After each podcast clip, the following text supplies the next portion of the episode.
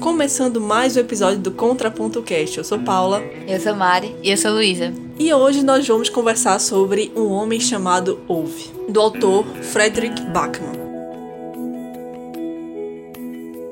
Um livro aí que já tinha algum tempo no Brasil, aí depois não tinha mais físico, só tinha a versão de Kindle e agora a Rocula relançou porque lançou o filme com o Tom Hanks, que é o pior vizinho do mundo. Em inglês é um homem chamado Otto, é, mas já tem uma versão sueca, já acho que 2015, 2016 já tinha sido lançado um filme sueco. Basicamente o um filme para americanos que não querem ler legenda. Mas por conta desse filme, o livro voltou a ficar muito falado, principalmente porque o autor também começou a ser muito falado aqui no Brasil. Os livros dele começaram a ser publicados é, com mais frequência e eu vi que o público deu mais atenção. Eu já tinha lido Pessoas Ansiosas e eu tinha gostado muito, muito, muito. E esse não deixou de ser é, uma exceção pro autor, assim, meu segundo livro do autor e eu também amei demais. É um livro excelente, já adiantando aqui. É, mas o livro vai falar então desse homem, Ouve, que à primeira vista ele é provavelmente o homem mais rabugento que você já conheceu. Ele é mesquinho, teimoso, cheio de manias e com um temperamento ruim, e ele acredita estar cercado por idiotas.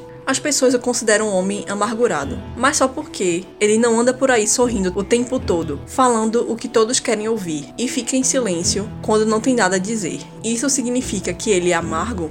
Certa manhã de novembro, o mundinho organizado e solitário de Ove é abalado pela chegada de novos vizinhos. Um casal jovem e simpático que, com suas duas filhas barulhentas, anuncia sua presença ao derrubar a caixa de correio de Ove com o caminhão de mudanças. O que se segue é uma divertida e cativante história sobre gatos desgrenhados, amizades improváveis e descobertas inesperadas.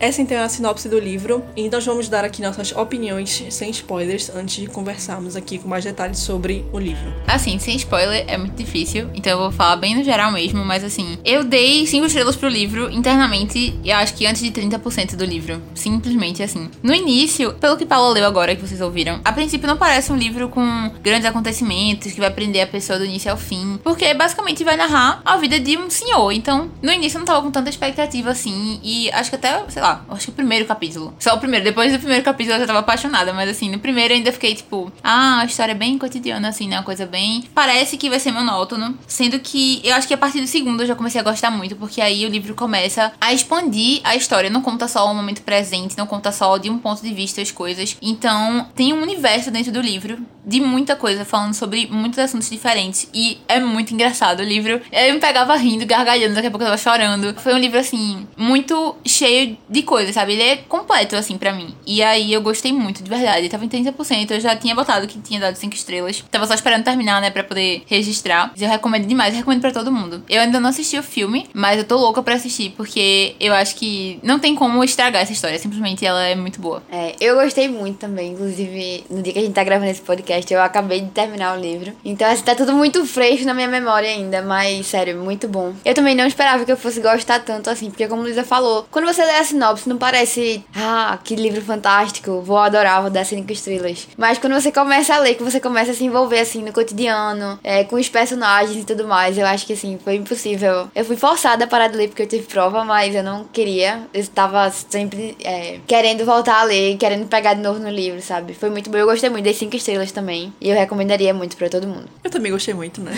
todo mundo aqui gostou demais do livro. Eu também fiquei muito surpresa. Assim, não fiquei tão surpresa quanto elas, porque eu já esperava assim, não amar, mas eu esperava, assim, gostar, pelo menos, do livro, porque eu já tinha lido outro livro do autor, né, como eu disse, e eu gostei bastante também. É, eu já tinha visto comentários positivos de pessoas que eu confio. Eu tinha expectativa já que eu fosse, pelo menos, gostar. Mas eu gostei demais. Eu gostei do livro por diferentes razões que eu gostei de Pessoas Ansiosas. Eu me apeguei por motivos diferentes. E eu acho que tem uma história, assim, como elas falaram, né, de cotidiano, mas ao mesmo tempo eu acho que esse cotidiano atrai muito a gente, porque a gente consegue se ver bastante, porque não é nada assim muito extraordinário, porque é, reflete muito a vida é, normal, do dia a dia. É, pega muito a gente, porque a gente vai é, se ver ali também um pouco, né? Principalmente acho que nessa história de vizinhos e tal, e pessoas ali que se ajudam, se conhecem há muito tempo, então acho que a gente pode se identificar com isso também. Assim, a gente que eu falo assim, a gente no podcast, né? Porque a gente aqui é, somos vizinhas que se conhecem há muito tempo, então acho que isso pega também um pouco. É, me identifiquei com o Ove em alguns aspectos, não todos os aspectos dele, né, mas alguns aspectos me pegaram bastante, assim, pessoalmente. Então, é um livro que vai fazer você chorar e rir ao mesmo tempo. É, rir em alguns momentos, chorar em alguns momentos, às vezes chorar e rir ao mesmo tempo em certos momentos. É um livro muito emocionante, muito divertido. Leio. Eu acho que vale muito a pena a leitura.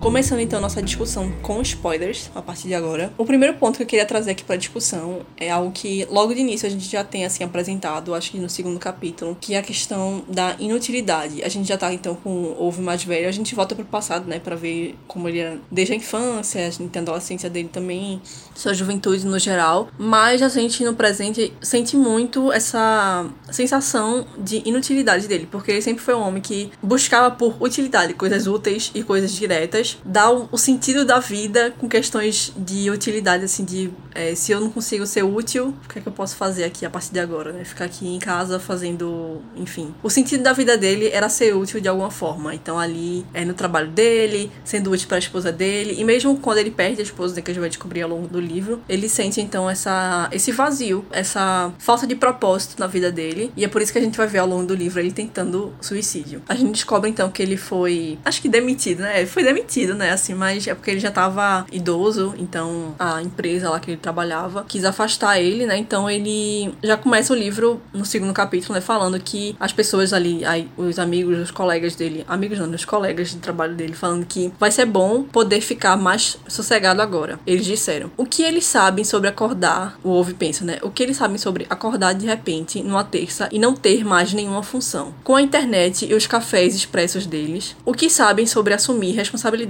pelas coisas. Ele não entende as pessoas que dizem que querem a aposentadoria. Como se pode ansiar durante a vida toda por se tornar desnecessário? Ficar por aí sendo um fardo para a sociedade. Que tipo de homem sonha com isso? Ir para casa e só ficar esperando pela morte. Ou pior, podem levar o sujeito para um asilo porque não consegue mais cuidar de si mesmo. Ouve não imagina nada mais revoltante que isso. Depender de outras pessoas para ir à toalete. Nesse ponto, é foi uma das coisas que eu tô olhando minhas anotações, né? E aí as anotações são realmente por ordem, assim. E eu acho que no primeiro e no segundo capítulo eu tenho um monte de anotação justamente falando sobre isso. Não só dessa questão da inutilidade, mas eu acho que muito do choque de gerações, digamos assim, sabe? Eu acho muito legal. Porque eu lembro que uma das primeiras coisas que eu falei quando tava lendo, eu comentei com as meninas, foi que eu via muito no ouve atitudes que eu via nos meus avós. Ele é muito, ele representa muito os meus avós em muitas coisas, assim. E é bem engraçado, porque realmente é um choque de gerações mesmo, sabe? Então, é, ele até fala, tem uma marcação que ele fala, que os homens da geração dele é, não tinham se preparado o suficiente para um mundo em que todo mundo só falava de fazer as coisas, mas ninguém realmente fazia. E ele, justamente isso, né? Eles viam muito propósito em fazer as coisas com as próprias mãos, ter o conhecimento em fazer as coisas, é, em fazer as coisas com as próprias mãos, em saber fazer as coisas também, não precisar de ajuda para poder fazer. Isso é que eu vejo até às vezes nos meus pais, sabe? É ter muito essa coisa de dessa independência de não precisar da ajuda de outras pessoas. E justamente quando você vai chegando nessa idade mais sênior assim, né? Você meio que tem, eu vejo muito isso nos meus avós também, esse orgulho de ah, não precisa, faça do jeito que eu tô falando, sabe? Até pela questão da experiência que eles querem passar. E uma outra parte que eu tenho aqui, ele falando sobre essa questão da futilidade das coisas de hoje em dia, que ele fala que hoje em dia as pessoas substituem tudo, tudo com tanta rapidez que todo o conhecimento de como realmente construir coisas duráveis se tornou desnecessário. A qualidade é algo com que ninguém mais se preocupa. Então, é basicamente uma geral, assim, do que ele fala sobre isso, mas é justamente essa coisa de. O que ele sempre vai comparar é como que hoje em dia as pessoas não têm mais esse senso de, de propósito em fazer as coisas, sabe? E é tipo, é muito mais no ter, eu acho, e ele fala, né, em falar de fazer, mas não no fazer de fato. Então ele fala muito sobre, por exemplo, ah, como é que as pessoas hoje não dirigem mais um carro manual, não sabem mais, sei lá, fazer a manutenção de uma, uma janela, pequenas coisas que realmente, se você parar pra pensar, a, a geração anterior, eles tinham muito mais esse gosto por fazer as coisas, eu acho, do que a gente tem hoje em dia, né? Foi uma coisa que eu me peguei muito comparando assim e vendo por ter o reflexo dos meus avós também. Então, eu acho que é algo realmente muito legal que o livro traz, esse choque, assim. E também meio que adaptação, né? Porque com o tempo ouve ele vai, querendo ou não, amolecendo, digamos, um pouquinho com isso também, eu acho. Mas é uma parte muito legal do início do livro, isso. Eu coloquei exatamente essas citações também, como questão de choque de gerações também, que é outro tópico que eu queria trazer, que dá para aliar muito isso, esse senso de inutilidade dele. É, porque eu acho que nem é só questão de gosto também, como uma questão de propósito, porque a gente tá realmente muito mais acostumado a chamar os serviços do que ser a pessoa que vai fazer o serviço. Isso, quando a gente vai crescendo e vai tendo mais, criando mais responsabilidade, a gente consegue sim aprender mais coisas práticas, mas não é a mesma coisa do que antigamente. Claramente, assim, de você colocar a mão na massa mesmo. É essa questão de você conseguir consertar alguma coisa, de você não precisar chamar alguém para consertar, coisa assim. E isso é algo de geração também, de você chamar os serviços e não realmente precisar fazer. E também tem a questão das máquinas, né? Então, muitas coisas que, mesmo que é, eles faziam ou que poderiam chamar alguém para fazer, hoje em dia não precisa mais porque existem máquinas que substituem. Então, isso também chega a uma discussão muito maior ainda, né? De utilidade e inutilidade, porque tem coisas que é, já substituíram o homem pela máquina. Então, assim, a gente fica nessa de e agora, como é que vai ser no futuro, sabe? Então, pra gente, agora mais jovem, que já tá vendo isso, imagina uma pessoa muito mais velha que era acostumado a ter o homem para tudo e agora tem coisas que o homem não precisa mais, já não é mais útil nesse sentido. É, e aí as profissões hoje estão sendo é, encaminhadas de formas diferentes porque tem coisas que o homem não precisa mais fazer. Então acaba sendo descartado, mas enfim, sendo direcionado para outras áreas. E disso de ser muito descartável e não ser durável, isso é muito real. Eu vejo muito, por exemplo, questão de carro, que hoje em dia os carros duram muito menos, é, celulares, que os celulares duram muito menos. Então tudo acaba durando muito menos e a gente acaba substituindo tudo muito rápido e muito relacionado também ao é, trocar tudo muito rápido. Realmente, tudo muda muito rápido hoje em dia. Então, os celulares, carros se tornam mais descartáveis porque, sei lá, cada mês tem uma atualização nova que precisa ser feita, que aquele celular acaba sendo obsoleto, as coisas ficam obsoletas muito cedo. Isso causa esses questionamentos no Ouve também. Acabei de ser útil ali e já não sou mais útil para fazer o que eu sei fazer. E ele também é uma quebra com o que a gente vê muito, né? Que a pessoa trabalha e agora eu quero me aposentar porque eu não quero mais trabalhar, eu quero curtir minha vida. E ele não é essa pessoa porque para ele, ele curte a vida dele fazendo o que ele gosta de fazer, que é o trabalhar, é viver ali com a esposa dele. Aí, a partir do momento que ele não tem mais esposa e não tem mais o trabalho, então ele não vê mais sentido na vida. Ele sai um pouco dessa curva, mas ao mesmo tempo, quando as pessoas amam o que fazem, é realmente muito difícil você se desligar daquilo, porque a gente tá acostumado também as pessoas trabalharem em algo que elas só gostam ou que trabalham por é o propósito de ter dinheiro e é isso e eu quero me aposentar depois e vou ver minha vida e vou curtir e tal, como se você não pudesse curtir o seu trabalho também. Não, eu concordo muito assim, né? Luísa falou da questão, eu vejo muito assim, meus avós, meu avô, parte de mãe, minha avó, parte de pai. Sério, eles são 100% assim, sabe? Eu acho que é muito do que vocês falaram também, essa questão de choque de geração, né? De que os nossos avós, os nossos pais veem realmente isso como, assim, um foco. Eu vejo isso, né? Tipo, ah, a gente não sabe consertar uma geladeira, a gente não sabe consertar um fogão, um aquecedor, como eu vivia falando, né? Tipo, ah, você não sabe consertar um aquecedor, tem que ficar vindo atrapalhar a vida dos outros e tal, não sei o quê. E é muito diferente, né, da, da, realidade da gente hoje. A gente não sabe dessas coisas, a gente sabe de outras coisas que para eles são meio que inúteis, inúteis, inúteis, mas que pra gente faz sentido e que pra eles não faz sentido. Enfim, foi legal ver sob essa perspectiva. Reiniciar o computador, por exemplo. Exato, exatamente.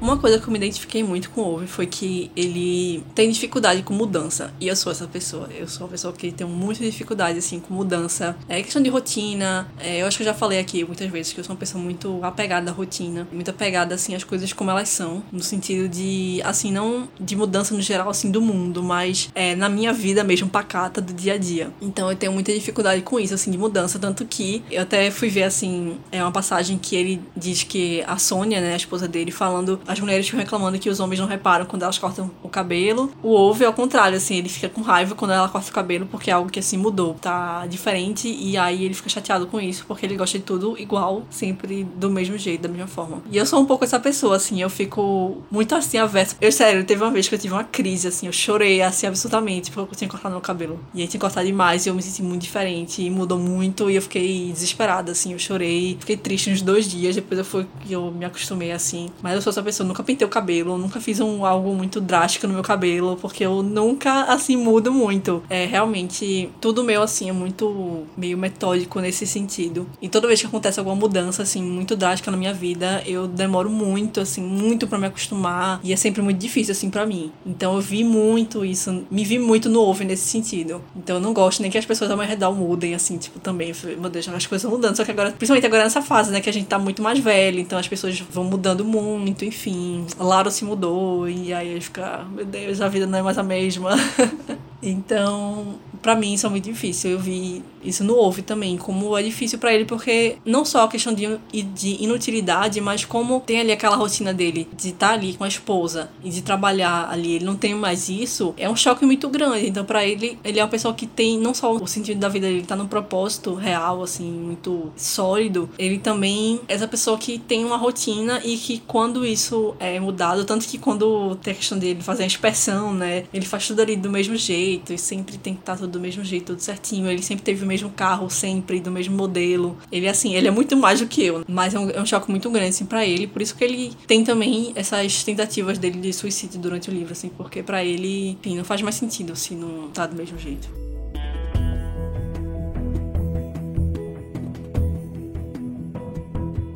Uma das coisas que eu gostei muito, assim, tirando o fato de ser, ter cenas muito aleatórias, assim, que são engraçadas, né? Mas eu acho muito legal, tipo, acho que um dos tópicos principais para mim foi a amizade dele com. Estrangeira. Pavana, isso.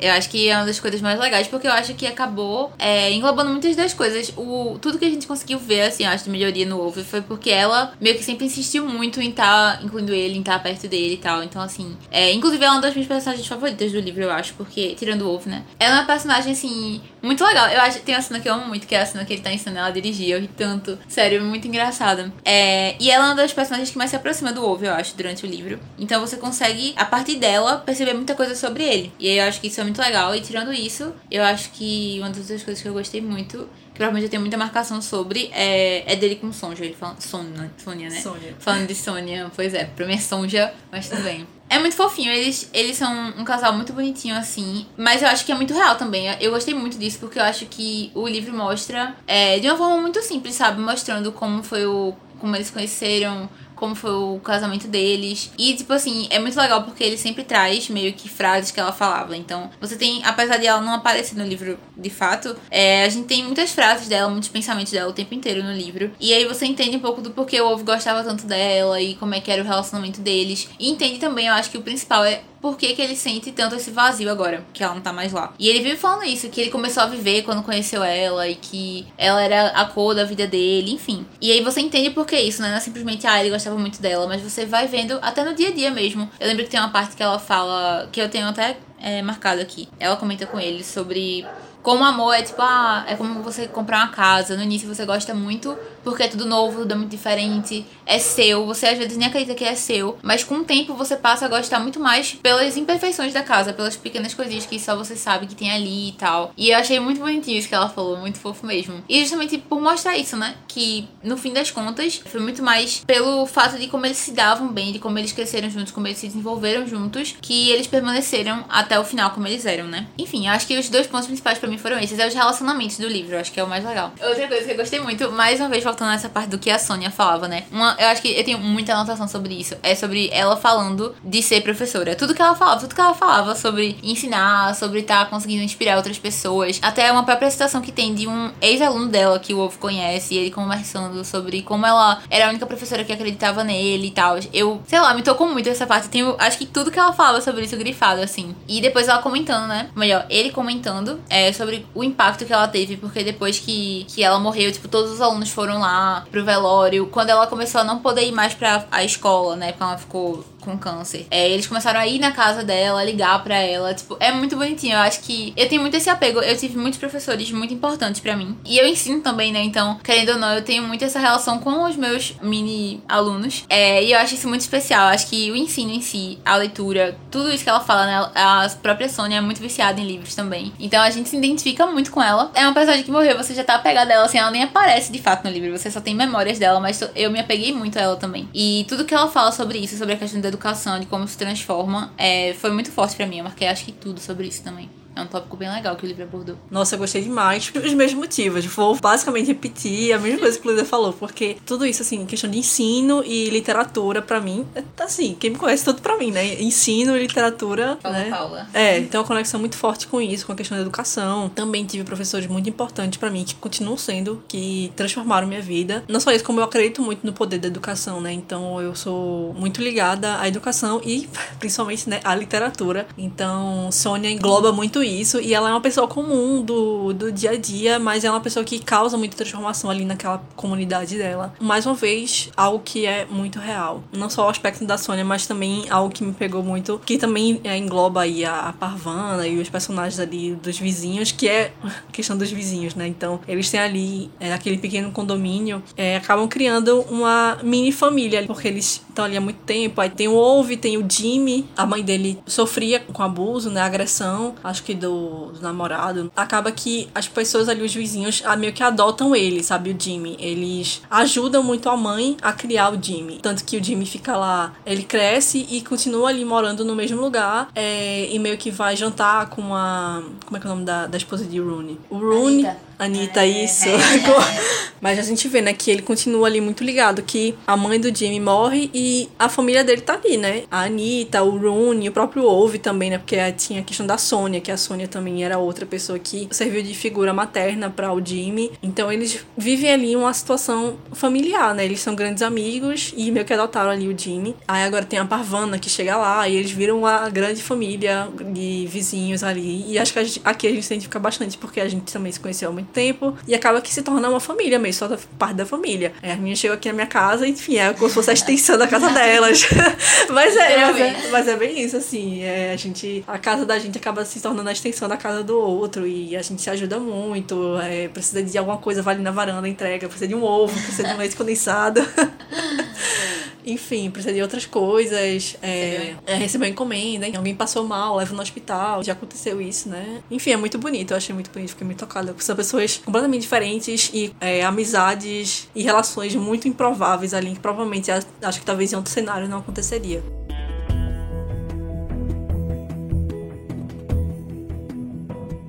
Vocês já falaram tudo praticamente assim, mas uma coisa que eu gostei muito, que eu dei muita risada, foi a relação dele com as meninas. Da. As crianças, né? Da Parvanis. Assim, sério, muito engraçado. Essa aquela cena do palhaço, eu ri tanto, sério. Eu tive que parar de ler assim, porque eu gargalhava muito alto e eu ficava, caramba. Me lembrei disso agora. muito bom, sabe? Eu assim. Eu achei até no final, né, essa questão que ela acabou contando, né? Que o, o pai dela morreu no Irã e tudo mais. E que as crianças acabaram crescendo meio que assim, sem um avô, né? E elas meio que adotaram ele como avô e ele adotou elas como netas também. Eu achei isso muito fofo, inclusive chorei muito, velho, no final. Por causa disso também. Mas eu acho que de nada, assim, eu concordo com tudo que vocês falaram, mas fora isso, eu acho que essa relação dele com as crianças também, com as meninas, foi uma coisa que eu, me tocou muito, assim, no livro. Acho que é a cena mais engraçada pra mim. É uma cena. É tipo, não tem nada demais acontecendo, mas a forma como ele fala. Não, são duas cenas, na verdade. Você vai realmente percebendo que é realmente uma família muito grande e começa a surgir várias pessoas. Então tem aquele menino, o gay, qual é o nome dele que eu esqueci? Malcolm. É... Malcolm, pronto. Tem esse personagem que aparece, né? Que é o Malcolm, que ele se assume gay pro pai. E aí ele acaba indo dormir na casa do ovo por um tempo. E aí tem uma cena que ele sai pra fazer a ronda dele lá, né? E aí, tipo, ele sai. Aí o menino, o Malcolm pede pra ir. O Jimmy aparece pra ir, vê o gato. Aí ele fala, tipo, um velho, um obeso, um gay e um gato, tá ligado? Caminhando assim. É, eu ri muito eu ri, cena, velho. eu ri tanto, tipo, a forma como é o livro, o autor, ele é muito bom. Eu nunca tinha lido nada dele antes. E a forma como ele narra é muito boa. Eu ri tanto nessa cena. É essa e o. A do viado, né? Tu... ok. É que é a cena que. Não o Malcolm, o amigo do Malcolm agora, o dono da bicicleta Adrian. lá. Ah, sim, sim. Adrian? É. Pronto. Ele tá explicando, né? Não, porque não fala, não comenta com o pai dele e tal, que ele tava com maquiagem. Aí ele fala, é viado, é? é muito engraçado, sério. Eu ri tanto, acho que tu viu que Eu tinha comentário. ri Eu, eu comentei, tipo, no Kindle, eu dei tanta risada, sério. Eu chorei de rir lendo isso. Tipo, é tão engraçado que eu consigo imaginar claramente a cena acontecendo, sério. É muito engraçado, as duas cenas são tudo pra mim. A cena da Honda no filme é muito boa. Quando eles fazem, todos fazem a Honda ali. Ai, meu Deus. Ansiosa. ansiosa.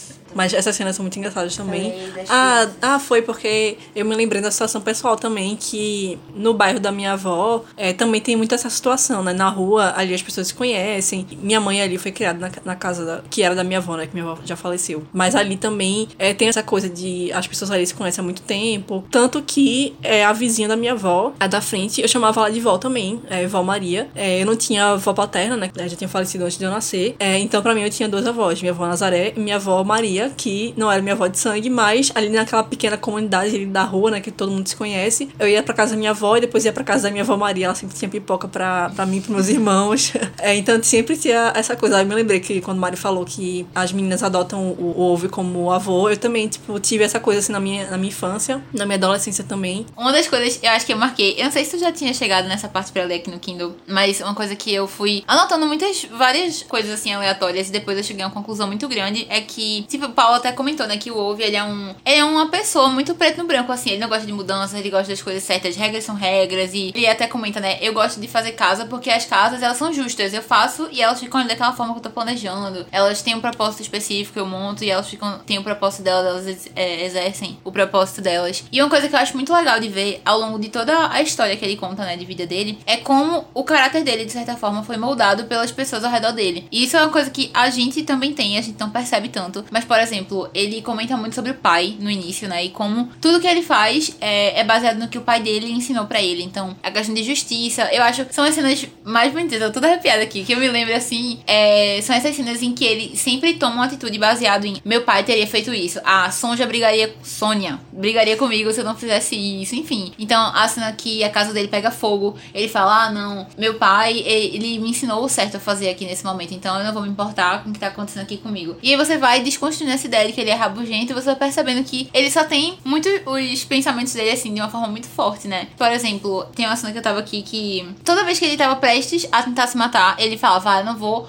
porque não, Sônia não vai me deixar ficar com ela se eu não fizer isso aqui antes de ir. Ela não vai me aceitar, ela vai dar um esporro em mim se eu for embora e deixar a mulher aqui sangrando, a grávida sangrando, sabe? Umas coisas assim. Que você vai percebendo que ele vai sendo muito moldado por isso, pelas pessoas que ele ama, né? Que estão ao redor dele ali. E aí, enfim, isso foi algo que eu parei pra pensar muito quando tava lendo também. Ver pequenas coisas que a gente não percebe muitas vezes, mas de como as atitudes que a gente tem, as formas que a gente pensa, que a gente fala, são moldadas pelas pessoas que estão ao redor da gente, que a gente se importa, né? É, e algo que faz, assim, é também relacionado a isso, questão de mudar e tal, é como o filho dá propósito também pra você continuar. É como teve o um acidente e a Sônia perdeu o filho, ele acaba que não tem mais um propósito para ficar ali, e a gente vê na amizade que ele faz com o ex-aluno da Sônia, é, as próprias é, filhas da Parvana, é, ali ele sente aquilo que ele poderia ter tido com um, se ele tivesse tido um filho ou uma filha. Então ali ele vê a continuidade da vida é, e ele vê coisas que ele aprendeu que ele pode passar para as próximas gerações ali, né? Então que é muito né, o ciclo da vida. Por isso eu gosto muito da cena da inspeção quando vai todo mundo, porque aí ele começa a mostrar como é que faz para as outras pessoas. Então você vê que o que ele fazia ali meio que não foi em vão, não só porque fez parte da vida dele, mas que outras pessoas ali vão continuar com aquilo, né? Então é algo muito especial naquele momento. Então ele tá ali ensinando pro Ad, é o Adrien não, é o menino, é o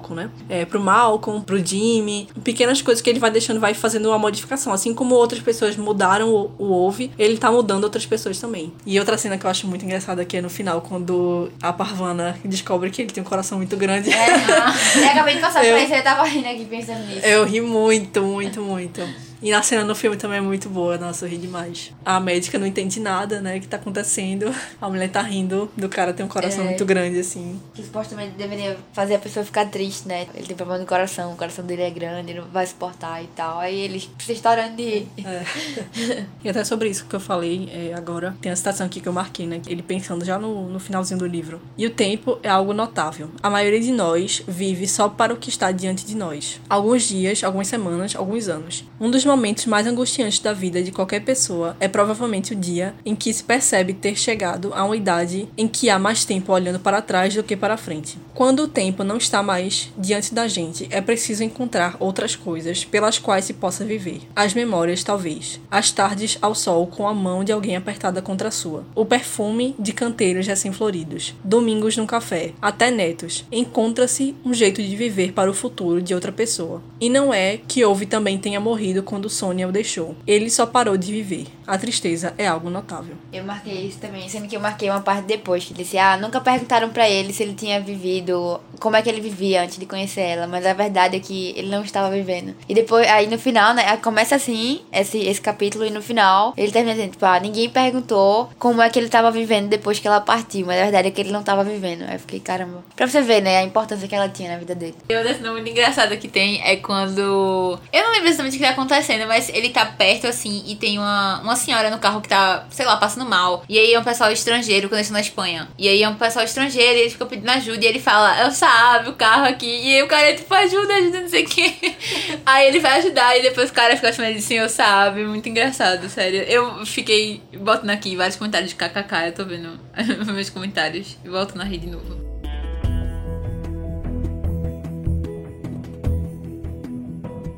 Eu ainda não assisti a adaptação sueca, que eu quero ver muito. É, mas eu fui no cinema e assisti a adaptação americana, né? O pior vizinho do mundo. Inclusive, eu assisti, foi com minha família, né? E aí, meu irmão falou que o porquê deles terem mudado o nome pra Otto. Porque Otto tem. É um negócio de circuito lá, enfim, de motor de carro. Enfim, meu irmão faz engenharia mecânica, né? Ele explicou lá, não lembro mais da explicação, porque foi mês passado isso. É, não lembro mais, ele não tá aqui para me explicar, mas ele falou que é uma coisa de como o motor funciona. Tem uma coisa do circuito, não sei se é circuito Otto, enfim, é uma coisa assim. Aí o Otto é o nome do negócio lá que dá para uns negócios que faz o motor funcionar do carro. Então faria sentido. Foi engraçado porque a gente tava no carro, ele falou, Paulo, você sabe por que é, o nome dele é Otto? Eu falei, não. Aí ele, a resposta tá na sua frente. Aí eu, quê? na frente porque é o motor do carro. Mas falando sobre o filme, eu gostei muito, muito, muito do filme. A única coisa assim que faltou para mim foi que não abordou muito a questão da inutilidade dele, assim, dele não se sentir útil mais, sabe? Eu acho que faltou um pouco mais disso, da relação com o pai dele, é, de essas coisas assim, faltou um pouco, sabe? Focou muito mais na relação dele com os vizinhos do que nessa parte assim interna dele. Então faltou um pouco isso. E como é uma adaptação americana, eles mudaram é, coisas, por exemplo, a família é mexicana, não é do Irã. Mas é, é, mas é muito fofinho, eu achei muito legal. Chamou ele de Abuelo Otto.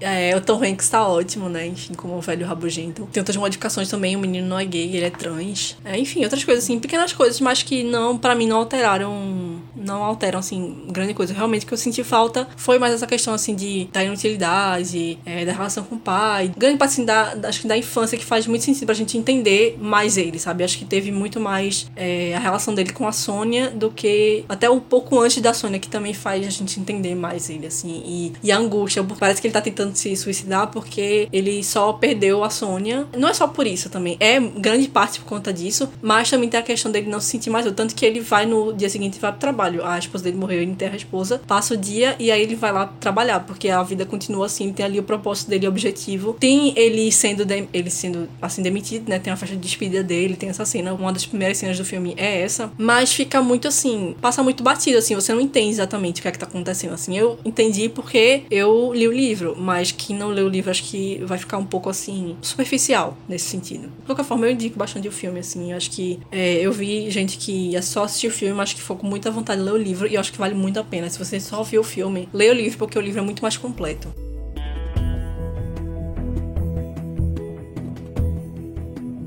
Na verdade, são pequenas coisas que eu tava olhando nas minhas anotações e que eu acho que é legal abordar também. Uma das coisas é algo que ele sempre comenta sobre é, os homens de camisa branca que ele vive falando, né? É, eu achei que é uma coisa muito legal também. Assim, desde que ele é pequeno, ele tem essa visão desses homens que se consideram superiores a todo mundo, né? E como que. Na verdade, eu acho que é muito triste, na verdade, de ler, porque constantemente, sempre que isso acontece, são situações em que era algo que deveria ser para ajudar as pessoas e acaba que a gente vê muito do reflexo do que é a sociedade da gente, que é tipo as pessoas, ao invés de tentar ajudar ajudar, elas acabam piorando as situações. Então, coisas pequenas. Eu lembro que uma parte que eu fiquei muito revoltada foi com a questão da Sônia, quando ela precisa ir pra escola e não tem, tipo, acessibilidade para ela. E ele fica lá escrevendo cartas e cartas, pedindo para as pessoas construírem. E mais uma vez, mostrando essa coisa do, do choque, né? Ele vai lá e constrói ele mesmo, já que ninguém faz. Ele vai lá e move o mundo por ela, né? Então, tipo, ele vai lá e constrói para ela. E depois ainda tem o afoito do cara lá, do cara de camisa branca, que diz ele: Ah, você é muito famoso lá, a gente vive recebendo suas cartas. E assim, não faz nada, sabe? Então, é muito essa coisa de do que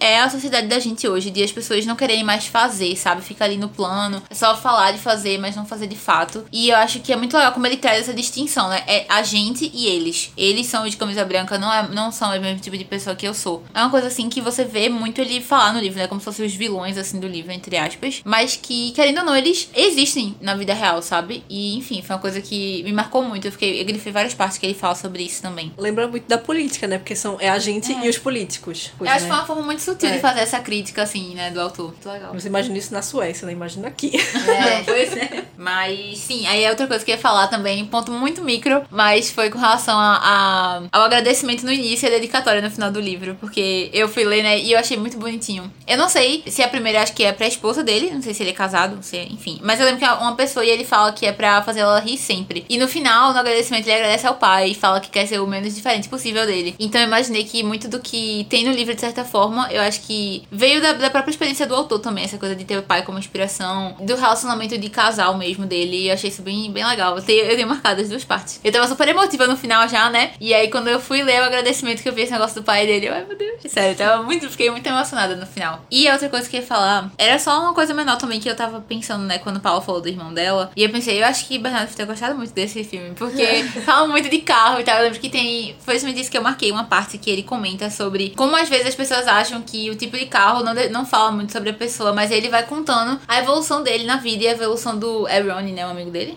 Ronnie. Pronto, é. É a evolução dos dois e os carros que eles iam comprando nas épocas. Então, eu achei isso fantástico. Ele falando, tipo, ah, ele comprou um carro com mais espaço pra poder é, ter o bebê. Eu comprei um carro que tinha é, uma mala maior pra poder caber a cadeira de rodas. Então, tipo, ele falando sobre como o carro, que é uma coisa que às vezes a gente não, não para muito pra pensar como, ah, lógico, tem questão de status, né? Ah, você vê um cara com uma BMW, que é o que ele fala, né? Tipo, o cara comprou uma BMW, não sei o que, é absurdo. Tem essa questão do status, mas até essas pequenas coisas, sabe? É, ah, primeiro ele vivia sozinho, então ele tinha um carro menor, depois ele casa, tem um carro maior, precisa de adaptação, não sei o que, enfim. Eu achei isso fantástico também. Eu acho que, tá vendo, tipo, aborda tanta coisa de formas tão pequenas assim. E são pequenas coisas, acho que o legal do livro é isso. Ele próprio fala, ele é uma pessoa que ele cresceu, ele tinha uma família, perdeu a família, aí trabalhava, trabalhava, trabalhava, tinha um propósito de trabalhar, pagava as pais, os impostos dele, casou, depois foi construir uma família, continuou trabalhando, sempre fiel no mesmo emprego. Ele viveu uma vida que, tipo, se você ver a descrição dele, é uma vida normal, uma vida que poderia ser a coisa mais ordinária do mundo. Mas você vai vendo esses pequenos detalhes, tipo, ah, um negócio de carro, as pessoas que ele vai encontrando, os vizinhos do, do, do condomínio dele. E isso, tipo, torna a história extraordinária, sabe? Eu acho que o legal do livro é isso. É você ver essas pequenas coisinhas se juntando e ver a parte extraordinária, assim, sabe? Do ordinário dele. Eu acho que é isso, de verdade, pra mim, esse livro é elite. Acho que é o primeiro cinco estrelas, inclusive, desse ano meu. Depois que eu terminei de. Assim, eu tava, comecei a ouvir no audiobook, depois eu peguei no Kindle quando ele terminou. E aí tudo que eu queria marcar, a Luísa já tinha marcado lá. Eu acho que eu tenho duas marcações só. E olha lá, eu acho que só tem uma, na verdade, quando eu tava olhando aqui. Porque tudo Luísa já tinha marcado já. E tudo que eu quero falar, a Luísa fala na minha frente. A Paula pergunta se tem alguma coisa pra falar, você não disse. Eu tenho muitas Não, mas eu, eu concordo com, com o que tu falou. Eu acho que. Eu acho que pelo fato da gente gostar tanto, da gente se identificar tanto, é principalmente por isso. Porque não é nada extraordinário, assim. Não é nada. Uau! É uma vida de uma pessoa. E você vê como a vida, assim, a minha, a sua, a de Paula, enfim, a de todo mundo, tem um pouco de coisas extraordinárias, sabe? Basta você olhar e você ficar atento pra enxergar esse tipo de coisa. Então eu acho que é uma das coisas que me fez, assim, enxergar com outros olhos depois de ler esse livro. Uma coisa que eu ia perguntar a vocês, vocês acharam que ele ia morrer de fato no final? Porque eu, no início eu achava muito, e depois teve um ponto que eu falei, ai, não vai não, vai ser um, final feliz, bem de conto de fadas, assim, ele vai, vai terminar com ele, sei lá, brincando com as meninas na casa da, da Pavana lá, sei lá, tipo, eu achei que ele não fosse. Eu achei que foi muito legal da forma como terminou, eu achei que foi bem conclusivo, assim, querendo ou não, tipo, porque eu acho que seria muito fantasioso, sabe? Assim, não fantasioso, mas E ele não morreu logo, né? Ele passou é, ele anos, viveu muito tempo ainda com eles e tal. Eu achei que foi muito real, assim. Eu gostei muito do final, essa conclusão. Porque eu fiquei bem pensando nisso, né? Caraca, eu acho que vai ficar muito conto de fada, assim. Se no final ele dizer, tipo, não, não vou mais. Eu vou ficar aqui agora com o pessoal, sabe? Mas eu gostei muito de como terminou. E eu acho muito legal no final, quando ela, quando a Pavana encontra ele morto, né? Ela fala, ah, agradece a Sônia, né? Por ter emprestado ele por um tempo. Eu achei lindos, eles são lindos. Sério, eu amei muito.